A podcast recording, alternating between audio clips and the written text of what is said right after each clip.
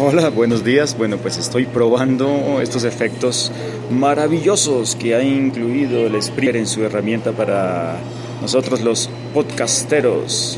Me parece que Spreaker eh, se merece un aplauso. Ah, este no es el aplauso. Este es el aplauso. Bueno, suficiente, gracias. Bueno, además de los efectos nuevos que tenemos en Spreaker, hoy quiero hablarles en eh, nuestro podcast de la innovación sobre algo que a mí me pasa frecuentemente cuando estoy eh, conversando sobre innovación con estudiantes, con colegas, eh, y es el tema de esta idea ya existe. Alguien en una reunión propone una idea y el de al lado le dice, sí, pero de eso ya hay. Y yo he encontrado que ese es uno de los principales eh, retos que debe superar un buen innovador y es soportar las eh, ideas de que ya una idea existe, los comentarios de que eso ya está inventado, porque en general las cosas todas ya están inventadas y también en general nada está inventado.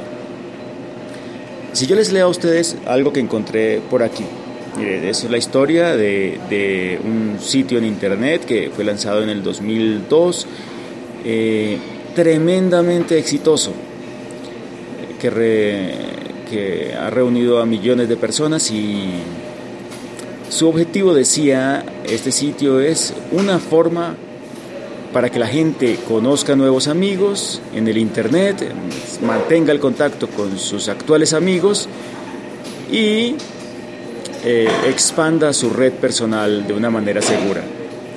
hice una pequeña encuesta con esta definición y casi todos coinciden con que estamos hablando de Facebook. Pues no, Facebook no es. Facebook fue lanzado dos años después de esta red que se llamaba o que se llama hoy en día todavía Friendster. Friendster fue la primera red social de la forma como hoy se conciben las redes sociales para muchos. Y fue muy exitosa. Eh, y eso le suena raro a la gente. ¿Cómo es posible que ellos no sean los mega hiper recontra supermillonarios que soy hoy en día los dueños de Facebook?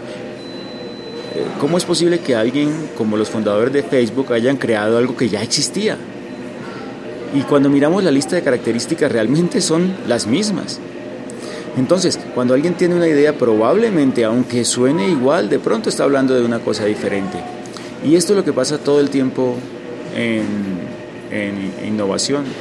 Eh, cuando estuve mirando por allí en algunos lugares que hablaban de la historia de las redes sociales, en un sitio que se llama Love to Know, decían que lo que hacía que una red social fuera exitosa era que la red se moviera fundamentalmente por el contenido y las interacciones, y subrayaban interacciones de los miembros.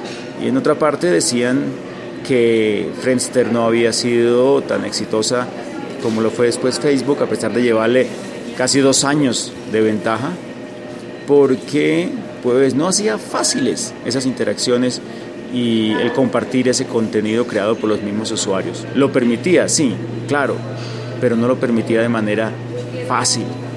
Entonces cuando uno va a evaluar una idea, a veces se queda en las características y dice, ok, esta idea qué es, qué tiene? Ah, compartir contenido y permitir interacción. Ah, bueno, perfecto, entonces es la misma idea, pero no.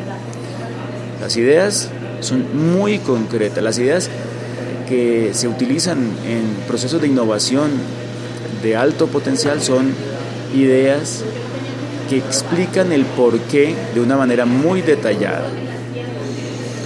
El porqué viene de entender profundamente una situación, comprender las motivaciones de las personas, entender qué es lo que, cuál es el pequeño diferenciador que hará que realmente un negocio puesto sobre una idea sea exitoso a otro negocio supuestamente igual puesto sobre la misma idea, pero que tiene esa pequeña diferencia aprovechada de manera clara y al máximo. ¿Qué les parece? Gracias. Muchas gracias. Muchas gracias. Bien, creo que esta característica del aplauso ya la tenía alguna otra aplicación de estas. Pero bueno, este es el podcast de la innovación. Yo soy Guillermo Solano. Encuentran mi blog también en guillermosolano.com. Muchas gracias. Chao.